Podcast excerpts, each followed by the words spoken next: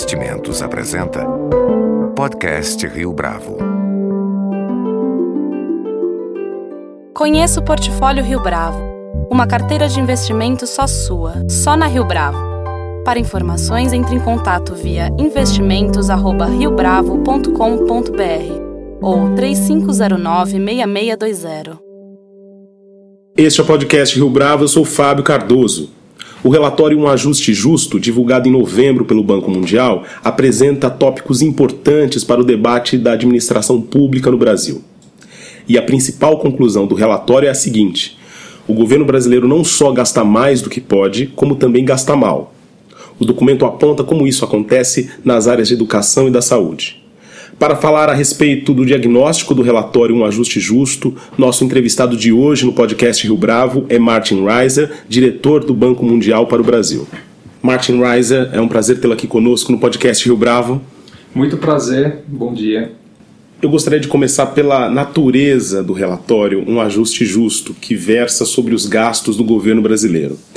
Em dezembro de 2016, quando o limite constitucional de gastos foi adotado, ao menos uma parte da opinião pública questionou o que o título deste relatório que agora circula está assegurando, isto é, de que foi um ajuste justo. Como é que você vê essa percepção de que o chamado teto dos gastos é, na verdade, injusto? Eu acho que a, gente dá uma olhada pela distribuição do gasto, a incidência do gasto. Então, uh, uh, um gasto justo deveria ser um gasto que beneficia aqueles que precisam de recurso público. Né?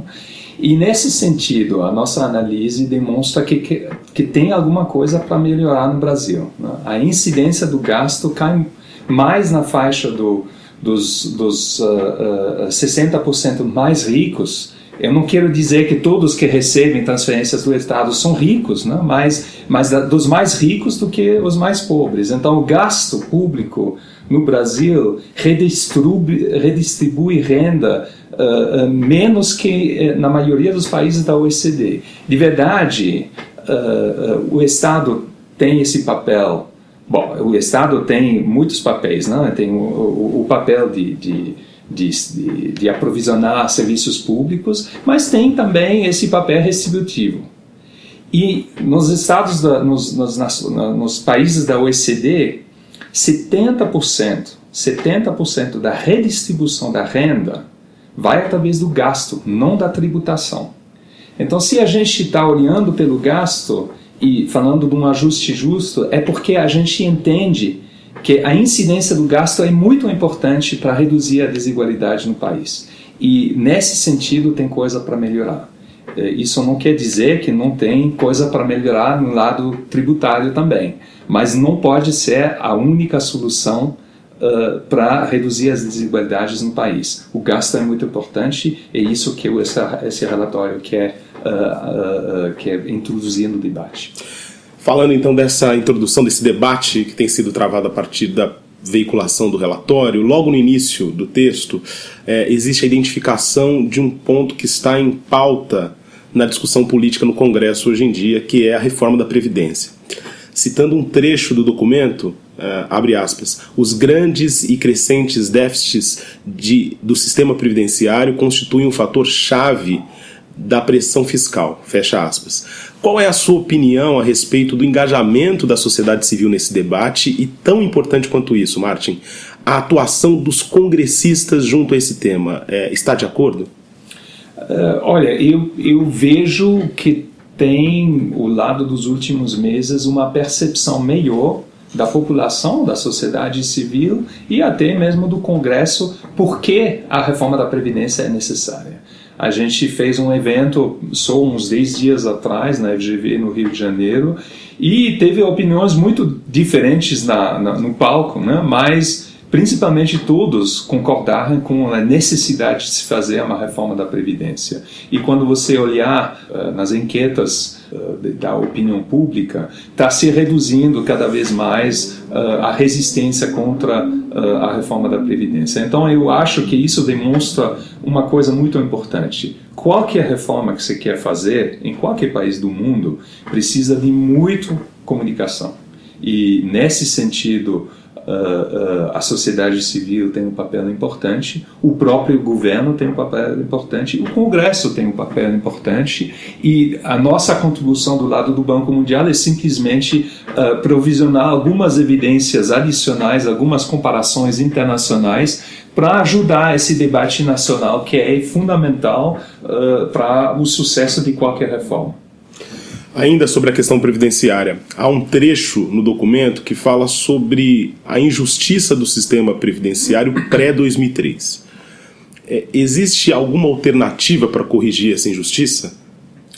Olha, é, isso é uma discussão difícil, porque tem o lado legal, né, jurídico, que são os direitos adquiridos, tem até a jurisprudência do, do STF, e tem o lado da, uh, uh, da, da, da, justiça uh, intergeracional. Né? E quando você olhar no sistema previdenciário pré-2003, para servidor público, foi um sistema que foi construído quando não teve não, não, teve uh, déficit previdenciário, não teve preocupações uh, sobre a, a, possibilidade de se manter esse nível de benefícios.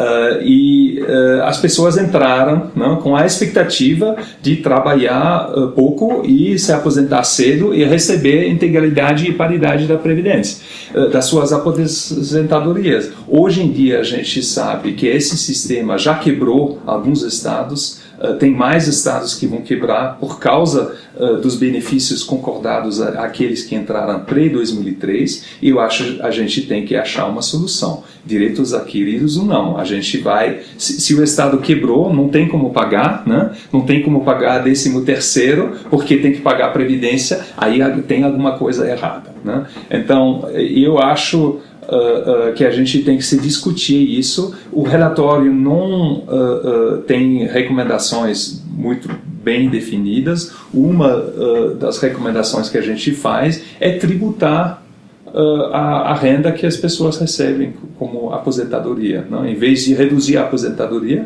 colocar um tributo, uma contribuição, alguma coisa, porque de verdade a gente está falando né, da geração de hoje, mas também da geração de amanhã.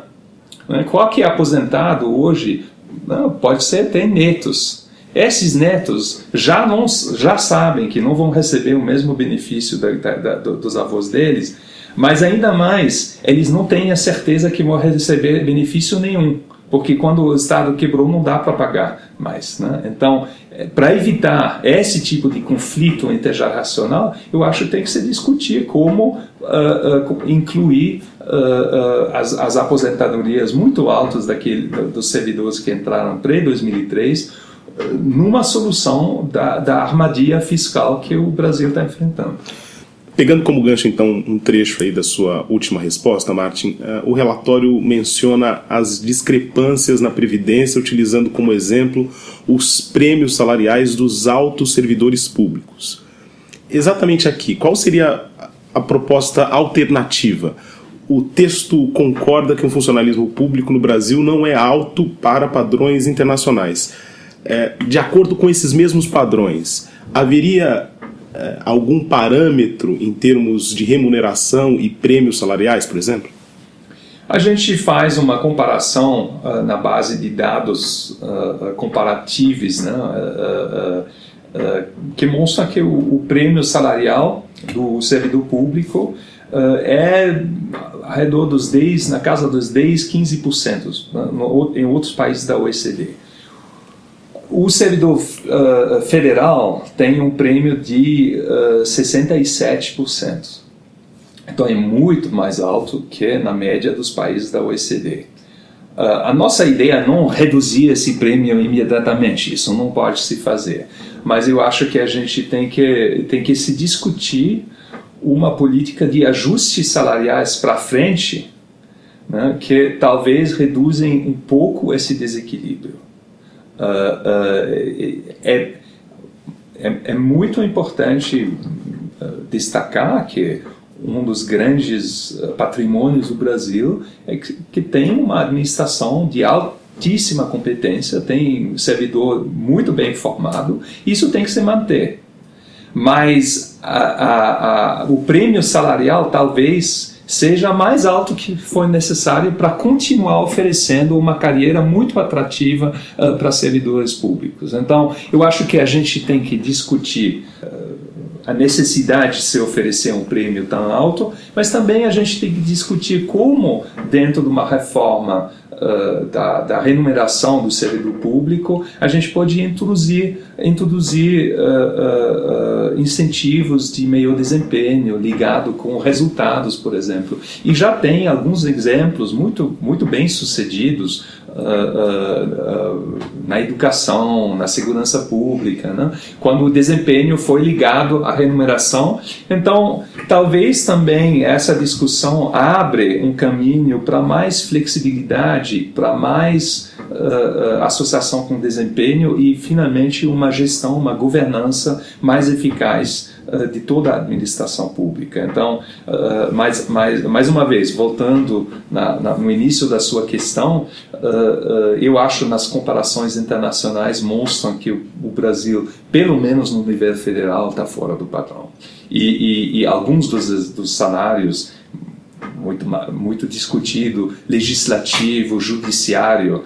Uh, um, um, juiz aqui, mesmo jovem, entrando na carreira de juiz, ganha mais que os Estados Unidos. Os Estados Unidos tem uma renda per capita quatro vezes maior que o Brasil a justiça é importante, mas tem que ter alguma relação entre a capacidade do país, né, a renda per capita do país e os salários dos funcionários públicos. Não dá para pagar uh, servidor público, o, o juiz, o, o, o congressista, uh, um salário da Suíça ou dos Estados Unidos, aí no mesmo tempo a, a, a, maioria da população ganha menos de um, salário mínimo. Isso não, isso, isso não faz sentido. Né?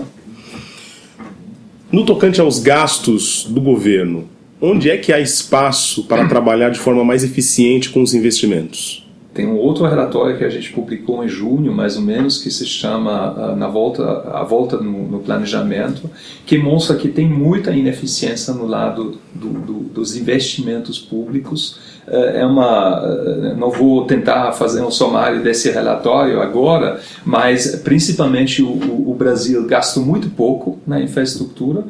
O peso do ajuste que está sendo feito agora é principalmente nos investimentos públicos, que já caíram embaixo de 1% do PIB. Por quê? Porque 92% do orçamento são vinculados, são, já, já, são, não, já, tem, já, já não tem mais possibilidade de, de, de, de alocar. Né? Uh, uh, então, uh, todo o peso do ajuste vai nas despesas discrecionárias que incluem como componente principal o investimento público. Então, o investimento público já caiu muito, mas mesmo quando teve dinheiro para investir né, no, no, no, setor público nos anos 2011 até 2013, por exemplo, teve toda essa iniciativa, essa tentativa de aumentar o investimento público, infelizmente a eficiência desse gasto foi muito baixa. Uh, não, muitos atrasos, muitos sobre uh, custos, uh, muitos problemas de, de governança no sistema inteiro e a solução vem através de mais planejamento, mais coordenação de políticas, mais fiscalização, uh, uh, e isso é absolutamente crítico para uh, sustentar a retomada econômica. Sem investir mais em infraestrutura, o Brasil não, não tem esperança de alcançar um nível de crescimento em cima dos 2% né, anuais. e, e e isso, só para fazer uma pegar o gancho para voltar no relatório do ajuste justo, isso é exatamente uma das razões porque a gente olha na, na eficiência do gasto público, porque uh, através de algumas das reformas, reforma da Previdência, reforma da, da matriz uh, dos salários dos servidores públicos, redução dos subsídios ineficazes para a indústria, não? todas essas políticas de desoneração, uh, de incentivos fiscais que têm pouco resultado, se cria um espaço fiscal para investir mais no futuro do país. Água e saneamento, transporte, logística, uh, uh, uh, telecomunicação, Uh, quer dizer, tem, tem muita coisa acontecendo no mundo e o Brasil uh, corre o risco de perder um pouco a relação com essas uh, inovações tecnológicas por falta de dinheiro para investir em novas tecnologias então e, e, se adaptar à infraestrutura às novas exigências da, da economia global. Então eu acho que tem tem uma realocação, não tem só um ajuste a se fazer, porque a trajetória da dívida pública é preocupante, mas tem também uma realocação a se discutir dentro do gasto para mais eficiência, ah, para mais transferências para aqueles que precisam verdadeiramente dessas transferências e para um Estado uh, que, que, que, que, que cumprir seu papel uh, no crescimento econômico. O relatório toca em outra questão bastante sensível, que é o investimento em educação. Eu vou citar aqui outro trecho que fala a esse respeito. Tá? Abre aspas. Municípios mais ricos, com uma alta taxa de receita corrente líquida por aluno, tendem a ser menos eficientes que municípios mais pobres. Não parece legítimo, Martin, manter um investimento se o objetivo é, de um lado, aumentar a produtividade e, de outro, deixar o país em linha com as demais nações nos rankings internacionais? Olha, uh, educação é principal, é o futuro do país, ninguém disputa isso. Mas a gente tem bastante evidência do Brasil, mas também de outros países, que essa questão não se resolve só em uh, uh, tentar gastar o máximo possível. Né?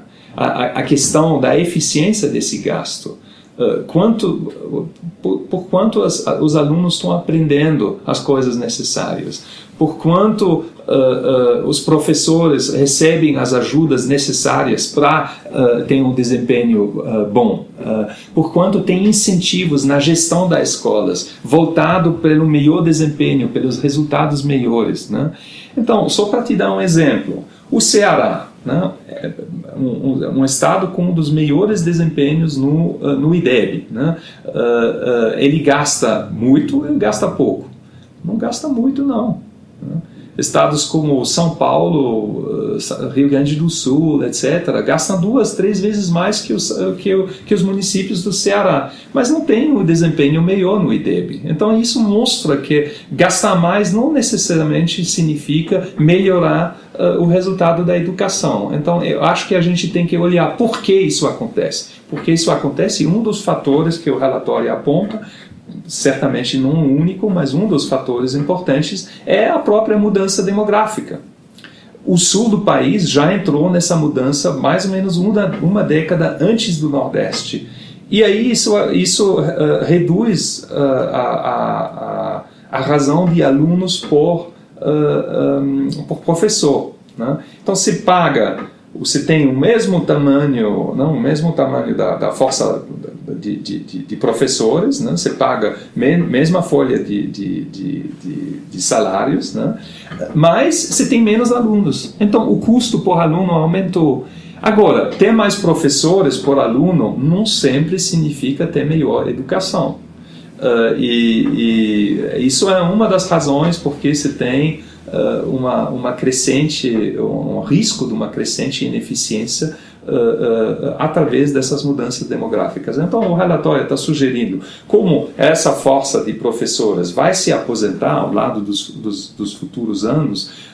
Então, não necessariamente reabrir concurso público. Deixa o professor sair do sistema educacional equilibrar a razão aluno-professor uh, uh, para ficar mais uh, em concordância com a média do país e isso já liberaria recurso que pode sim ser investido na educação melhorar as condições dentro da, da, da, própria sala de aula, ou talvez esse recurso for mais necessário para assistir as famílias, para dar um apoio para o aluno ter um desempenho melhor. Então, o, o que a gente está tentando fazer nesse relatório é aumentar a possibilidade de o Estado alocar o gasto aonde for, for eficiente e for necessário, aumentar uh, uh, uh, a, a, a, avaliação de políticas públicas para saber quais são efetivas, quais são não efetivas, e não tentar gerar um país através de Maxim, você tem que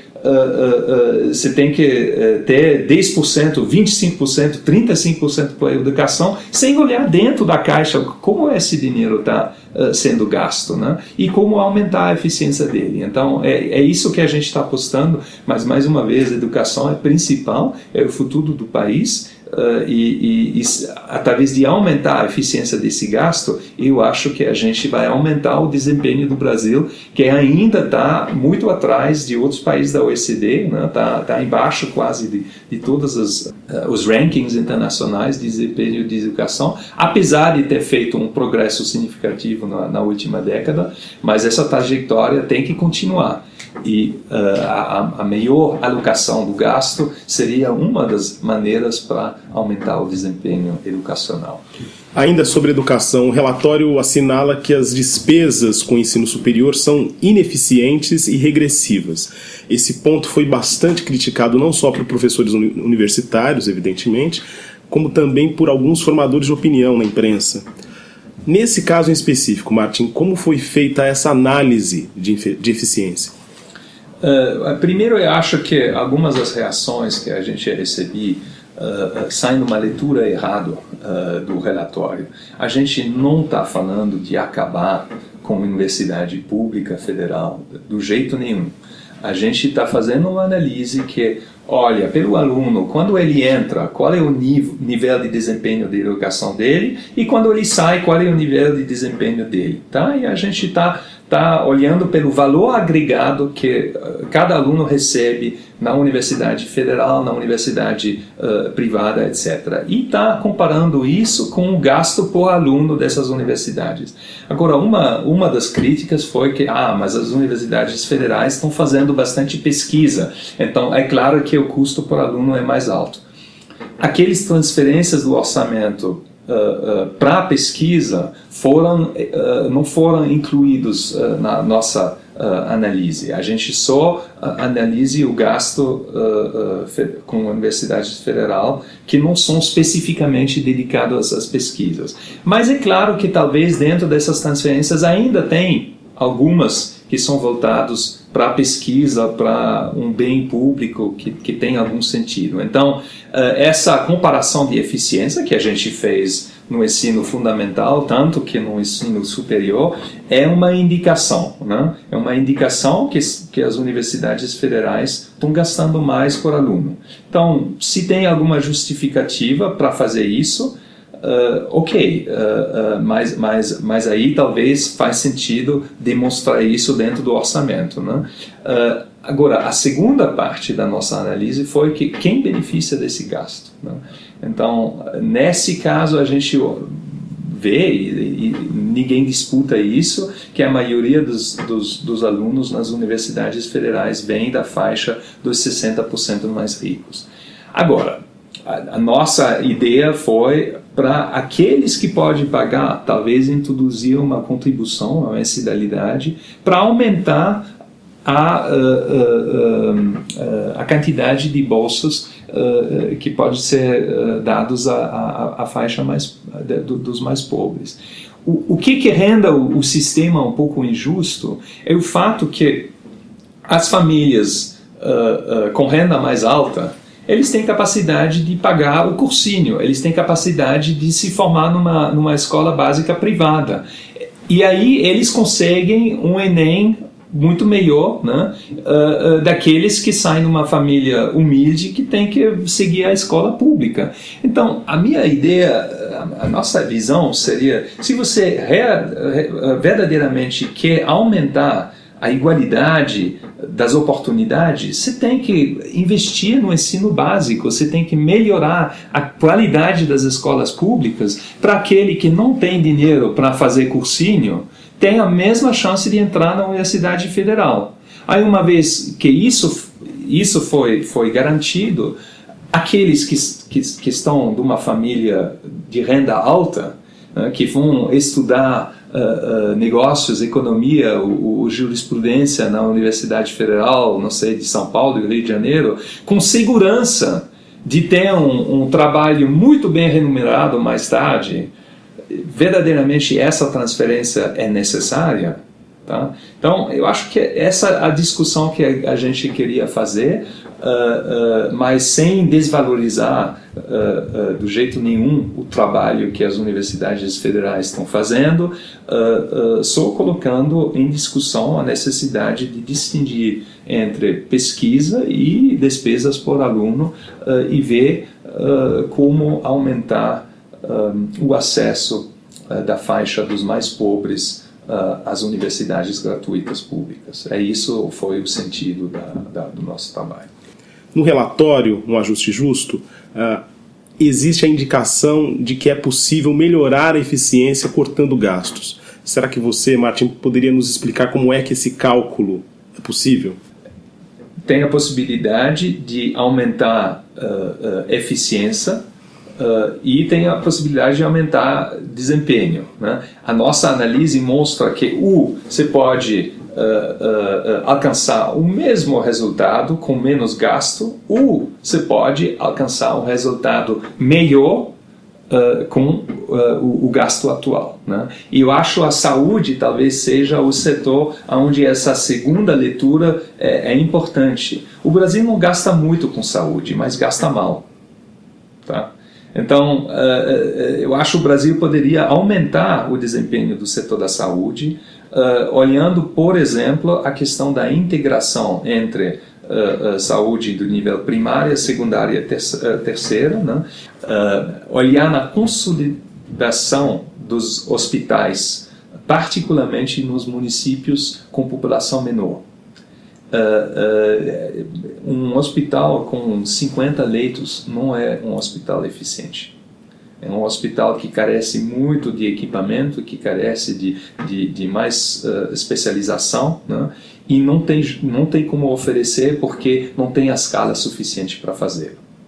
Agora, é claro, com, em municípios rurais, as distâncias até os hospitais são muito longes. Então, cada município quer o seu próprio hospital, eu entendo isso, mas isso não é eficiente e não maximiza uh, a, a, a, o desempenho do setor da saúde. Então, através de uma integração maior, mais medicina preventiva no primeiro nível, evitando a necessidade de chegar ao hospital pelo paciente, e hospitais maiores uh, uh, com, com, com, serviços melhores né? e talvez uh, ver como reorganizar esse sistema de referência através de todo o sistema da saúde. Eu acho que isso deveria ser o caminho.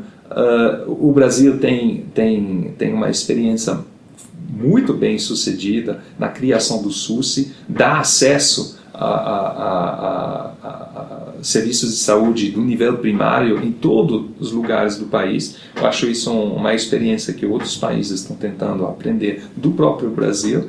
Mas uma vez que você chega no nível hospital, né, do, do hospital, uh, a gente uh, vê que tem, tem ineficiências. Né? Então, a gente não está falando de diminuir o gasto com saúde nos municípios pobres do norte e do nordeste do país. A gente está falando em realocar esse recurso de uma maneira a aumentar o desempenho da, do setor da saúde nessas, nesses municípios. Uma última pergunta, Martin. Como é que você imagina que esse relatório será absorvido pela classe política em 2018, que é um ano eleitoral, um ano bastante importante é, politicamente para o país?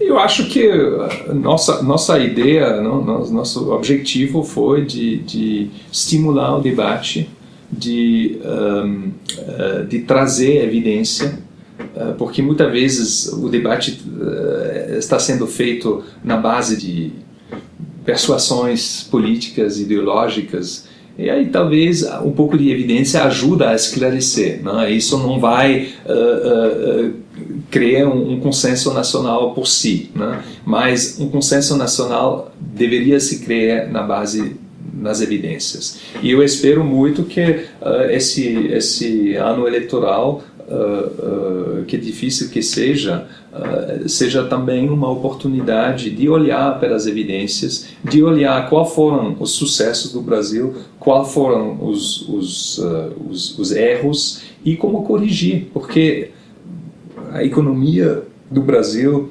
o estado dos servi serviços públicos, a situação com a dívida crescente nacional, com as contas públicas, tudo isso é preocupante. Tudo isso precisa de alguma solução, de algum novo rumo. Né?